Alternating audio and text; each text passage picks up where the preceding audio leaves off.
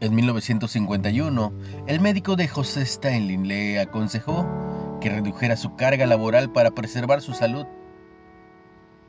El gobernador de la Unión Soviética acusó al médico de ser espía y lo hizo arrestar. El tirano había oprimido a tantos con mentiras que no podía aceptar la verdad. Pero igualmente la verdad triunfó. Stalin murió en 1953.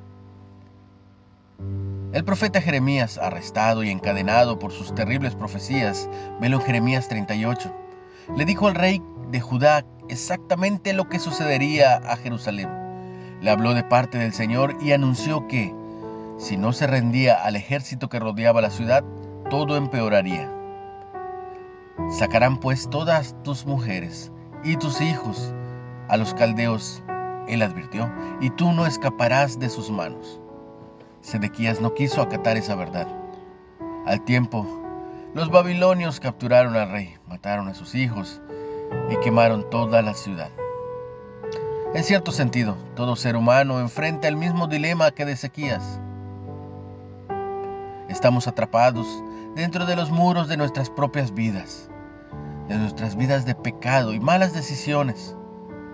A menudo empeoramos las cosas al evitar a aquellos que nos dicen la verdad lo único que necesitamos hacer es rendirnos a la voluntad de aquel que dijo, yo soy el camino y la verdad y la vida, y nadie viene al Padre sino por mí. Velo en Juan 14, 6. ¿Cómo concuerdan tus decisiones de vida con las declaraciones de Jesús? ¿Qué está evitando que te rindas a Él el día de hoy?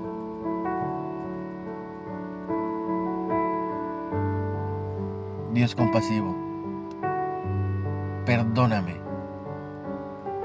por el orgullo que me aleja cada día de ti.